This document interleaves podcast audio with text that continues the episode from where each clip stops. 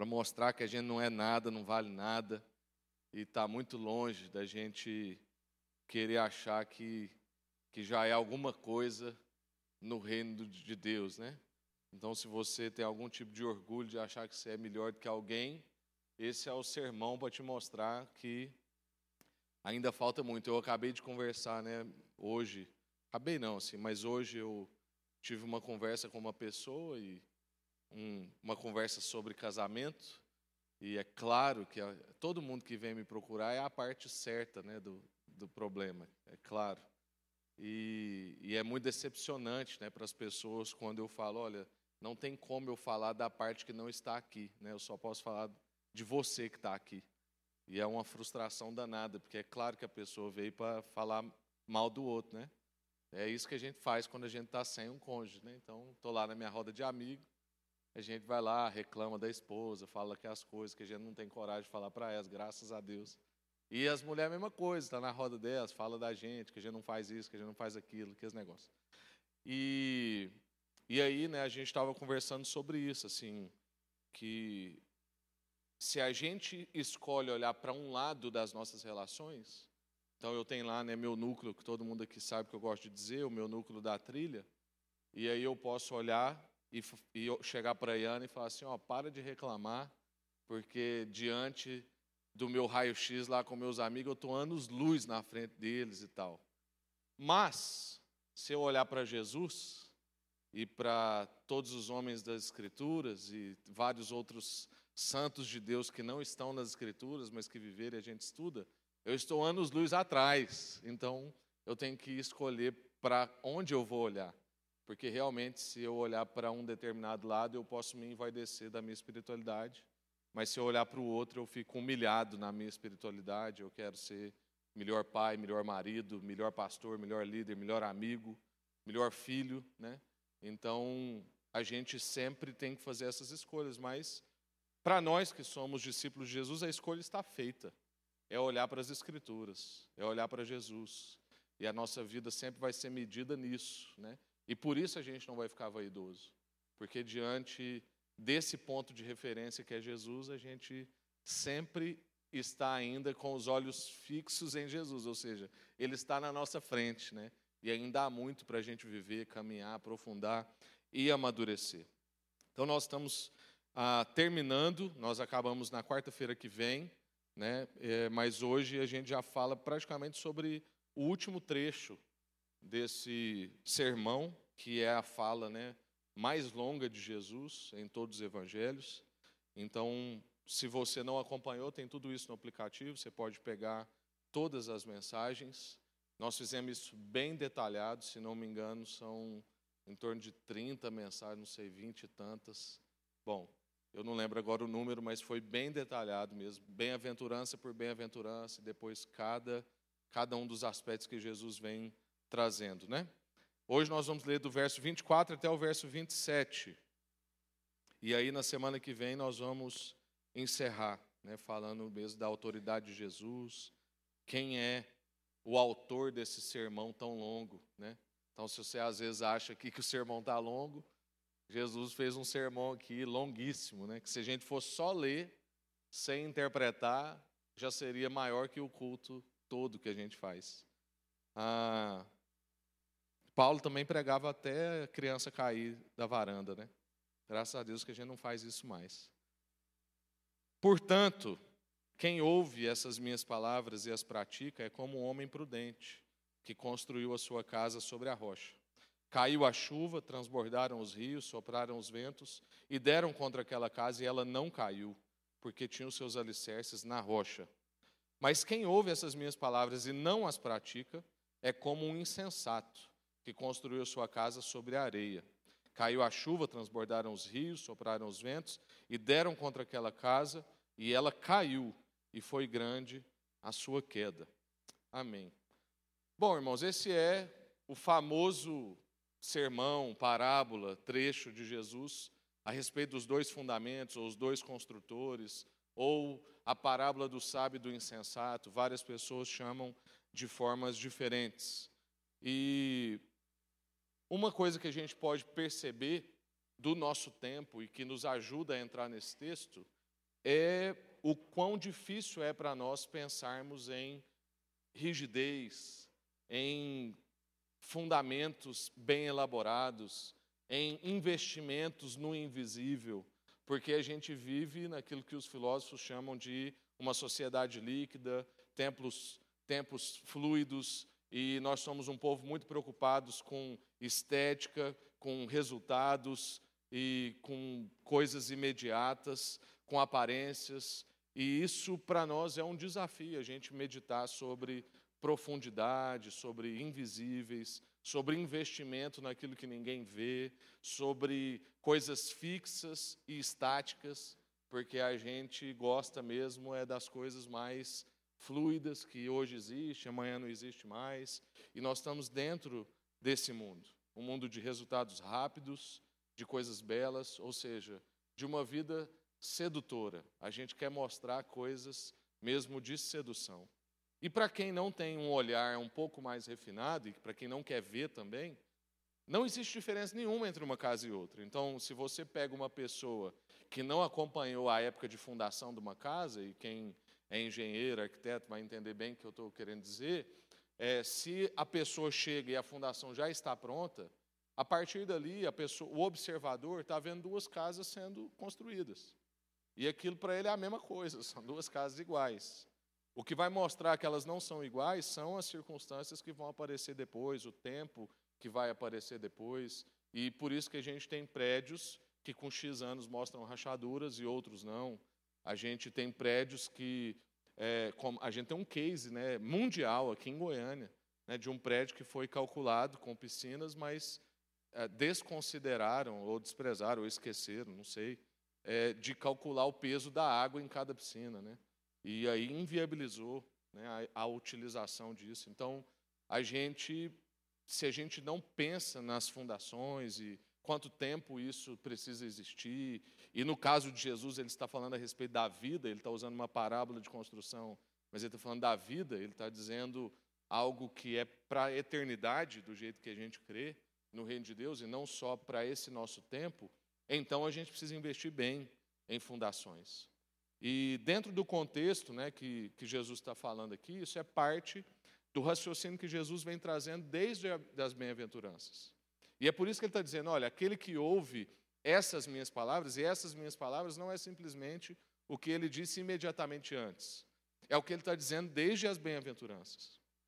É tudo o que a gente estudou ao longo desse tanto de meses. Jesus está concluindo a sua palavra dizendo: olha, se tudo que vocês ouviram na série Na Sal da Terra 90 vocês ouviram, acharam impressionante, vocês receberam toda a informação, vocês leram, talvez ouvir duas vezes, ouvir aqui, ouvir depois no aplicativo. Se tudo isso não materializar na vida de vocês, se vocês ouvem, mas não obedecem, não colocam em prática, então vocês são imprudentes, insensatos, não sábios. Vocês estão construindo sobre a areia. É isso que Jesus está falando. Ele está dizendo que se a gente vê aqui todas essas quartas e a gente não vive isso, é uma perca de tempo. Aqui está um chamado de Jesus para uma decisão de compromisso. O que Jesus está dizendo basicamente é assim: não adianta vocês ouvirem o que eu estou dizendo, balançar a cabeça, concordar com tudo que eu estou falando, se isso não vai aplicar e aterrar na vida de vocês. Então, assim como hoje, naquela época de Jesus, muitas pessoas concordavam com muitas das coisas que Jesus disseram. Então Jesus falava: olha, a nossa justiça tem que exceder em muito a dos fariseus. As pessoas falavam assim: é verdade. Mas isso não queria dizer que elas viviam de acordo. As pessoas ouviam Jesus dizendo que a gente tem que ser um pacificador, que a gente tem que amar, e as pessoas falavam assim: é verdade. Esse povo tem que amar mais, porque geralmente a gente é assim, né? A gente olha na rede social, a gente olha perto da gente e fala assim: não, esse povo tem que amar mais. Essa igreja que está aí não me representa, né? Então, é, aí teve uma época aqui no Brasil que todo mundo escrevia na rede social: não sou mais evangélico, não quero ser evangélico, os evangélicos não me representam. É sempre eles, né? E nunca um, um nós, constrangedor, né? Então, eu tenho um nós lá do meu sobrenome, constrangedor. Tem gente espalhafatosa, tem gente descompensada, tem gente muito centradinho, Está tudo lá no mesmo sobrenome. Não tem jeito de eu negar. Do mesmo jeito que a gente. Os que são de Cristo, então é o Léo de Cristo, é o Paulinho de Cristo, Pedro de Cristo. Não dá para negar. Ainda que talvez um seja espalhafatoso, o outro seja muito centrado, o outro não sei o que, que ele é, então. Mas tudo é de Cristo. Tudo é da mesma família. E aí as pessoas concordavam, ah, não devemos julgar, não devemos adulterar, a gente tem que ser leal, o povo não deve ser ansioso, as pessoas têm que ser mais equilibradas, todo mundo tem que amar, e etc. Mas a questão é que eles não viviam de acordo com muitos dos ensinamentos e dos princípios que Jesus estava trazendo. Existe uma distinção que a gente precisa saber na nossa vida espiritual, que é a distinção entre fazer o bem para ficar bom ou fazer o bem porque é bom. Isso são coisas distintas e isso diz da nossa motivação. Então, aqui de novo, para quem está olhando de fora, então eu olho o Tiago fazendo bem, eu não sei se ele está fazendo bem para ficar bom ou se ele está fazendo bem porque é bom. Eu olho para mim ele está fazendo bem. Eu olho para o seu Paulinho e vejo ele fazendo bem, eu não sei se ele está fazendo bem para ficar bom ou se ele está fazendo bem porque é bom fazer o bem. A única pessoa que sabe disso é o nosso Senhor Jesus, que conhece as motivações. Por isso é muito importante que você entenda, e se você sempre leu esse texto pensando diferente, hoje é o dia de você consertar isso, é que Jesus está falando aqui para crente.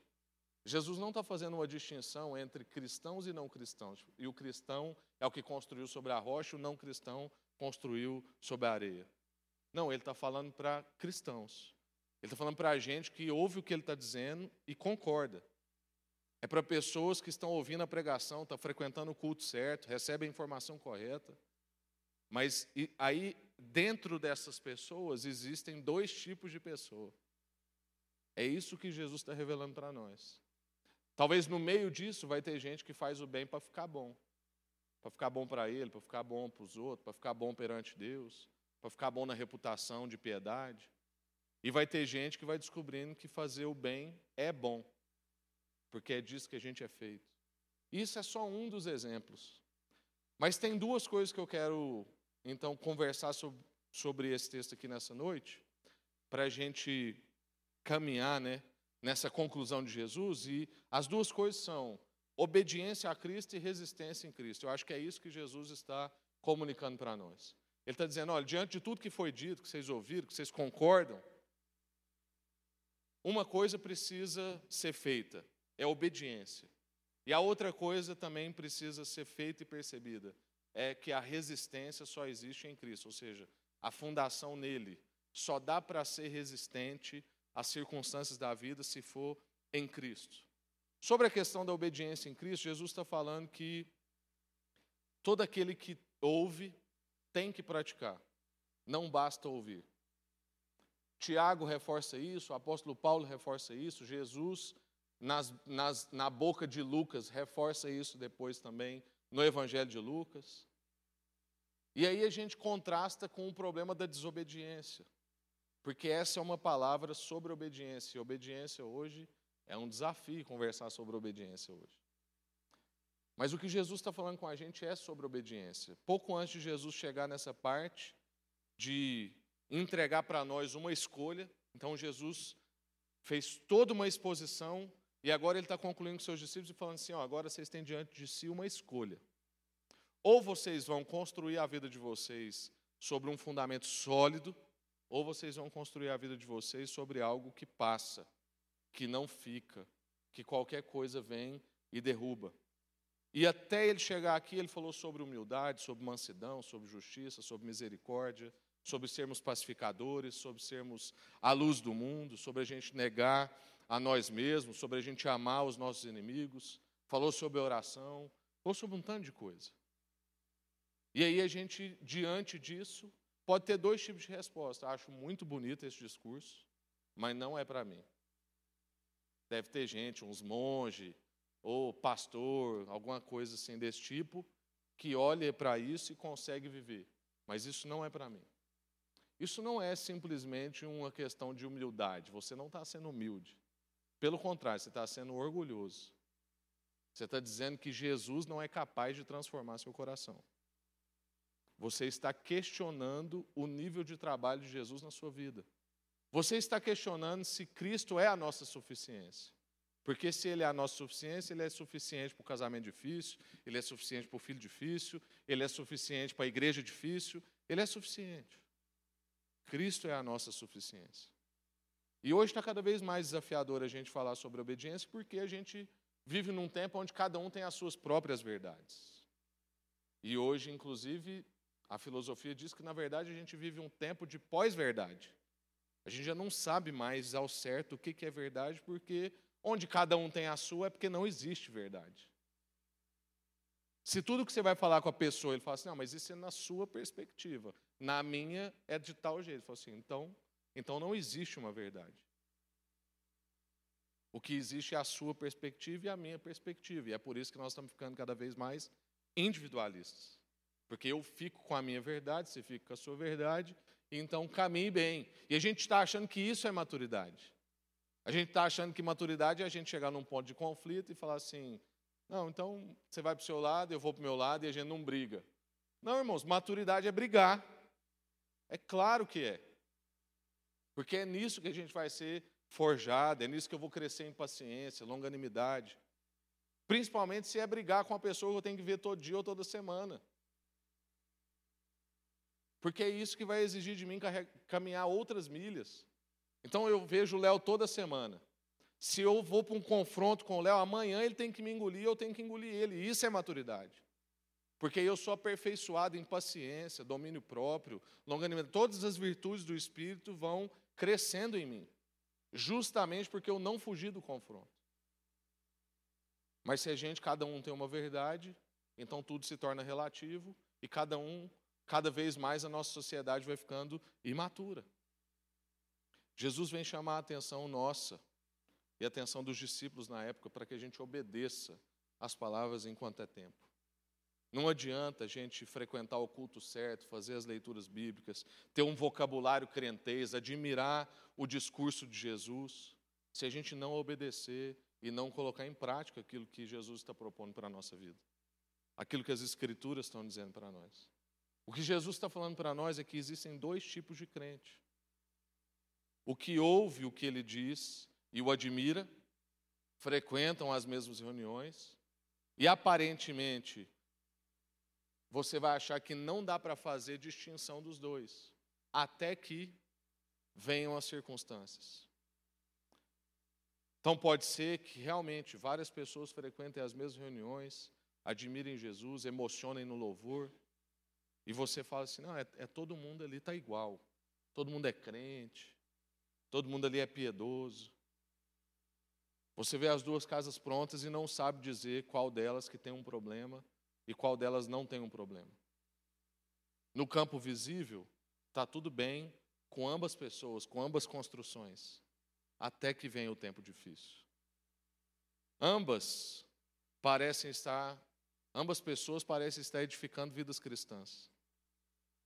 A verdade é que alguém que está no contexto religioso sabe das coisas, ouve, entende, mas não obedece, não pratica, na verdade não tem nenhuma diferença em relação a alguém que nunca ouviu e que não entende e não conhece. Porque é a mesma coisa. Se você ouviu, tem todas as informações, frequenta as reuniões, mas não vive de acordo, não obedece o que Jesus está trazendo para nós, então não há diferença entre quem não ouviu, não tem as informações e não frequenta as reuniões. A única diferença é que talvez você é uma pessoa mais culpada, mais carregada, porque não tem nada pior para nós do que acumular informação sem aterrar aquilo na nossa vida. Aquilo vai gerando culpa. Se você não está conseguindo viver tudo que você lê, para de ler, senão você vai ficar cada vez mais culpado. Vai ficar cada vez mais pesado. Vai lendo e vai vivendo. Porque senão você vai entrar em colapso. Obediência está diretamente relacionada com o amor. E é por isso que a gente precisa então responder em obediência, porque isso é amar a Deus. Tanto que Jesus vai dizer em outra parte do Evangelho que se a gente ama a Deus, a gente obedece seus mandamentos. Esse é um discurso de Jesus que para muita gente parece que ele não faz sentido, porque Jesus está falando de amizade. Já não chamo vocês mais de servos, chamo de amigos. Eu amo vocês. Aí Jesus fala assim: todo aquele que me ama me obedece. Ele fala assim: ai, Jesus, aí você mudou a conversa. Não, é a mesma coisa. Porque de fato, se eu amo, eu obedeço. Porque se a gente vê Deus como um pai, e a gente acredita mesmo que Ele sabe o que é melhor para nós, então a gente vai obedecer tudo aquilo que Deus tem para nós, ainda que a gente não entenda. E aqui a gente entra em questões de sexualidade, a gente entra em questões matrimoniais, a gente entra em questões financeiras, a gente entra em várias questões. Que talvez a gente olhe e não concorda. Ah, eu não concordo em dar dinheiro na igreja. Ah, eu não concordo que o casamento tem que ser heterossexual. Ah, eu não concordo com N coisas, porque eu sinto diferente. Não é que eu não estou nem aí para o que você sente, eu estou muito aí para o que você sente. Mas tem muitas coisas, assim como qualquer pai de filho e mãe de filho sabe o que eu estou dizendo, que ainda que o nosso filho esteja sentindo diferente do que a gente está mandando, a gente sabe que o melhor para ele é o que a gente está mandando. Então, meu filho tem uma atração, meu filho não, mas a minha filha tem, uma atração por tomadas. E ela sente um desejo profundo de colocar o dedo. Mas porque eu amo ela, eu digo para ela que não pode, e que ela não pode nem experimentar. Que às vezes a pessoa fala assim, não, mas eu podia só experimentar. Não, não pode nem experimentar. E ainda que ela não entenda, ela vai ter que me obedecer. Só que quando a gente traz isso para a nossa vida, madura, adulta, e na relação com Deus, a gente não quer assim. Aí é injusto, eu estou sentindo. Não, irmãos, as Escrituras disseram que isso não é bom para você. Assim não é bom. Então, porque a gente ama a Deus, a gente obedece os seus mandamentos. Obediência está intimamente ligado com amor. Todo aquele que diz que me ama e não me obedece, não me ama. É o que Jesus falou. Então a rebelião, a desobediência na nossa vida é a origem de todos os problemas humanos. Foi justamente por causa de uma tomada que tem gente que acha que era maçã, para outros pode ser qualquer coisa. Para mim pode ser uma tomada agora. Foi justamente por causa de uma tomada que nós estamos aqui lutando contra a carne, essa dificuldade toda, maldade solta por aí, violência na cidade, desigualdade social, corrupção, esse tanto de coisa. É porque alguém achou que o pai dele não sabia o que era melhor para ele. E foi lá e questionou e pôs o dedo na tomada e tomou um choque. Só que esse choque afetou a humanidade inteira até hoje. É isso. Obediência a Cristo. É isso que Jesus está aqui convocando para si. Se você me ama, você me obedece. Então, tudo que eu disse até agora será bom para você se você obedecer e praticar. E a segunda coisa que eu disse é resistência em Cristo. A gente só vai encontrar resistência, estabilidade, resiliência, perseverança no Senhor. Fora dele a gente não vai conseguir. É só no Senhor que a gente vai conseguir toda essa perseverança necessária, essa resiliência em tempos difíceis. As circunstâncias vão revelar para nós o que está no invisível. Então, se a gente olha e acha que são duas casas iguais, a gente olha e acha que são duas pessoas edificando vida cristã igual, a gente acha que são duas pessoas frequentando a mesma reunião, a circunstância vai revelar o que, que não está no campo visível. O que distingue as pessoas e a vida não vão ser as circunstâncias, as circunstâncias vão revelar mas não é a circunstância que distingue uma pessoa e a sua vida.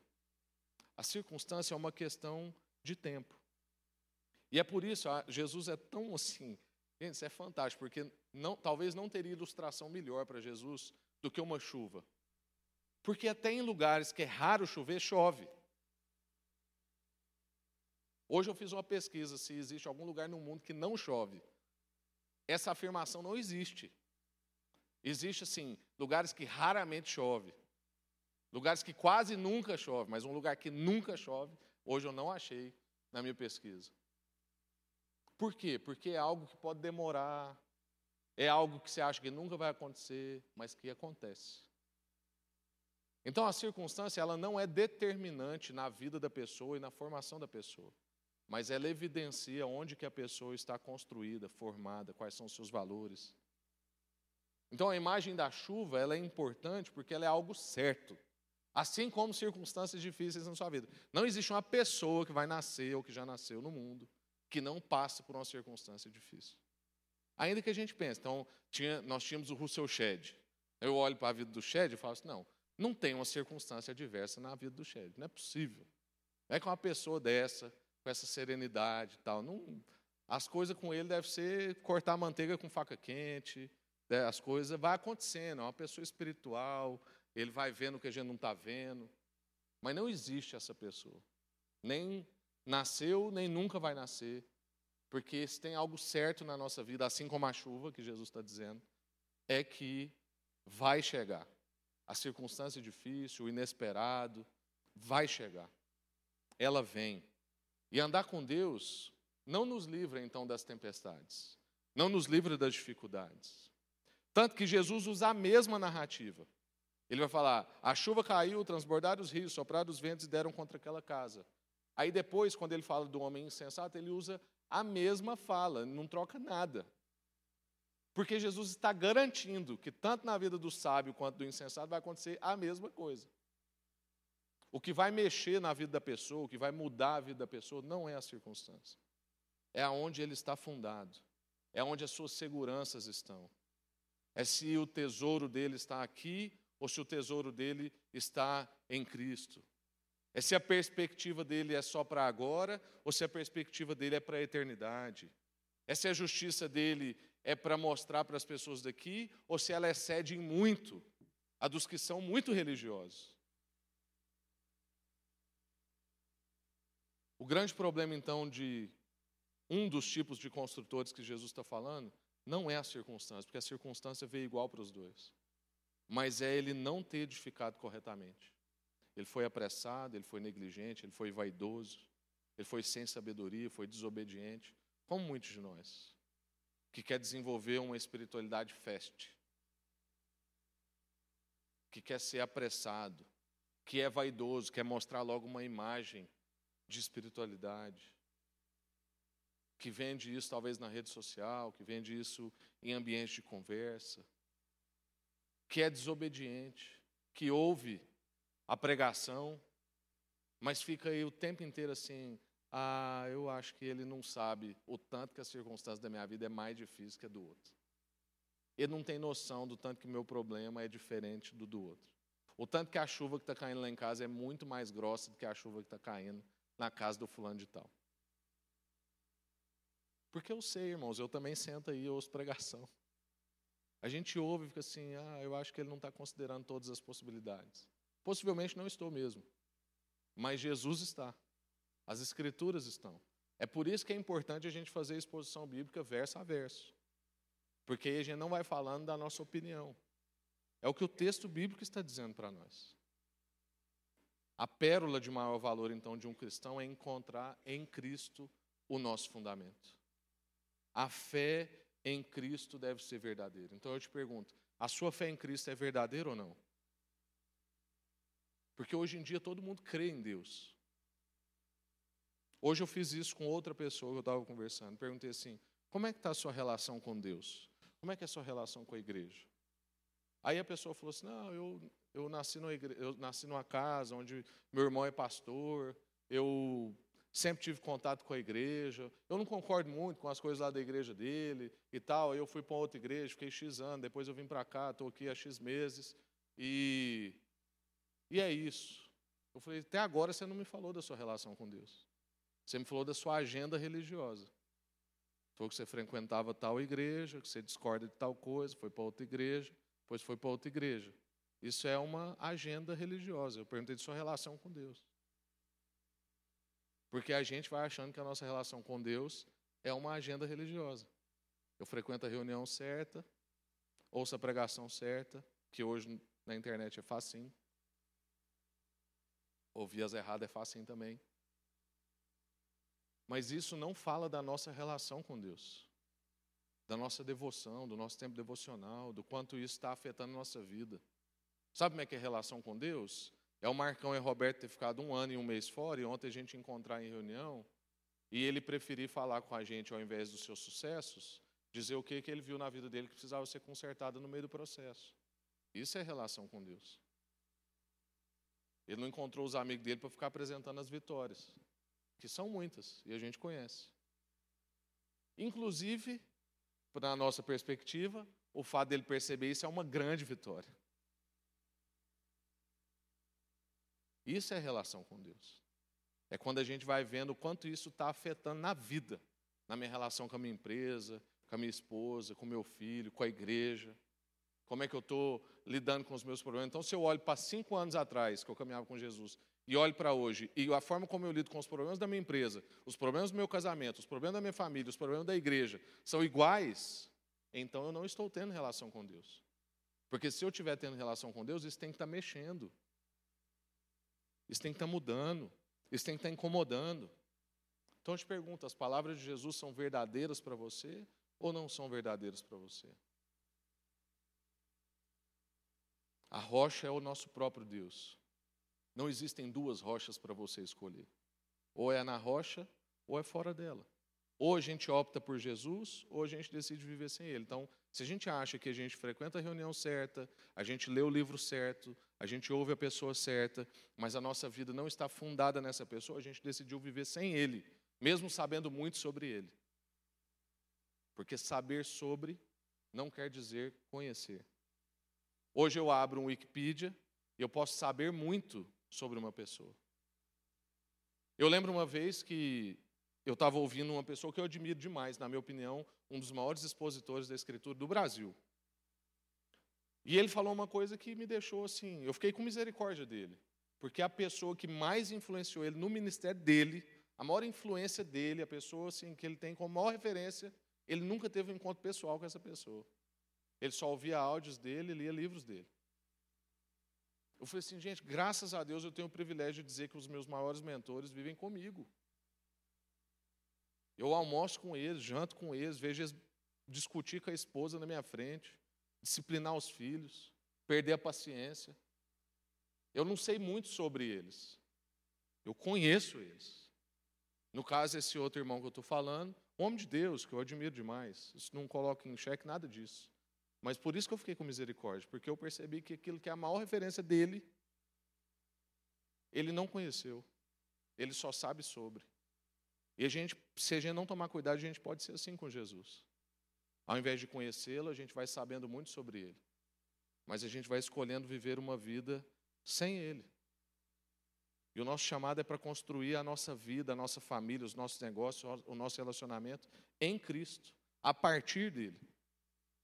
Todas as tribulações, provações vão vir sobre a nossa vida, e nessas horas é que vai mostrar para nós onde é que nós estamos fundados se a nossa vida está fundada na rocha, se a gente pratica ou não as palavras de Jesus.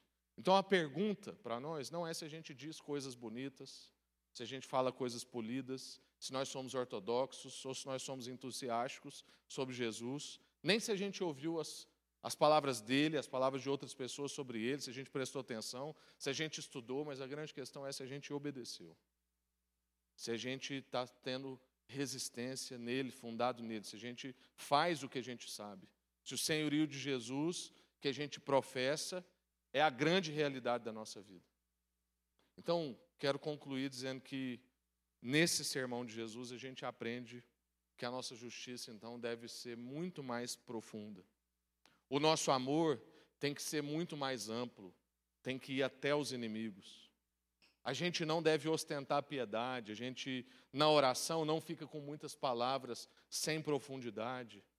O nosso tesouro dura eternamente, não é um tesouro que a gente busca para ficar ostentando só aqui.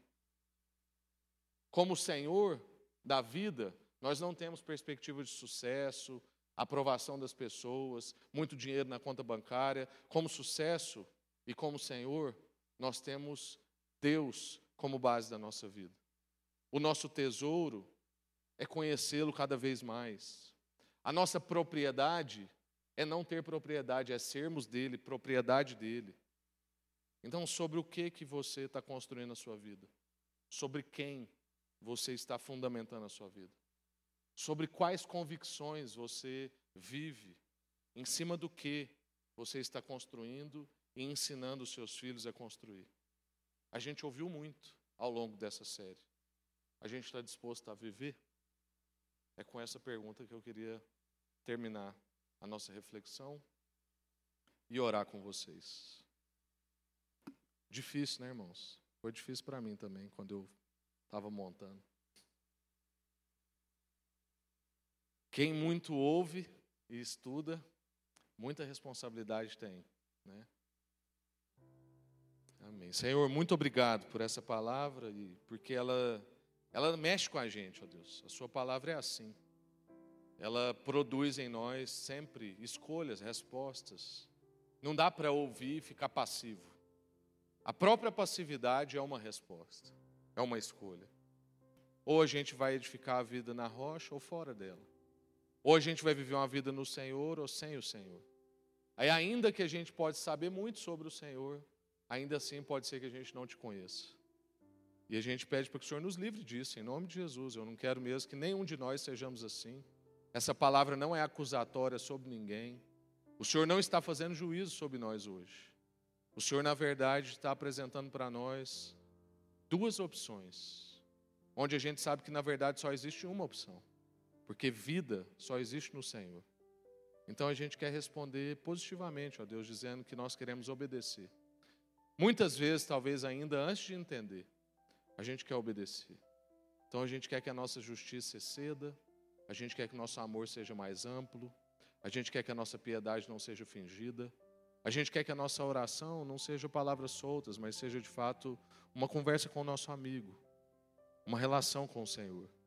A gente quer que o nosso tesouro, ó Deus, seja o Senhor. A gente quer que a nossa perspectiva de sucesso seja ter mais os frutos do Espírito desenvolvidos em nós, a relação mais profunda com o Senhor, te conhecendo cada vez mais. A gente quer, ó Deus, buscar em primeiro lugar o reino do Senhor e a sua justiça, crendo que tudo mais o Senhor vai nos dar.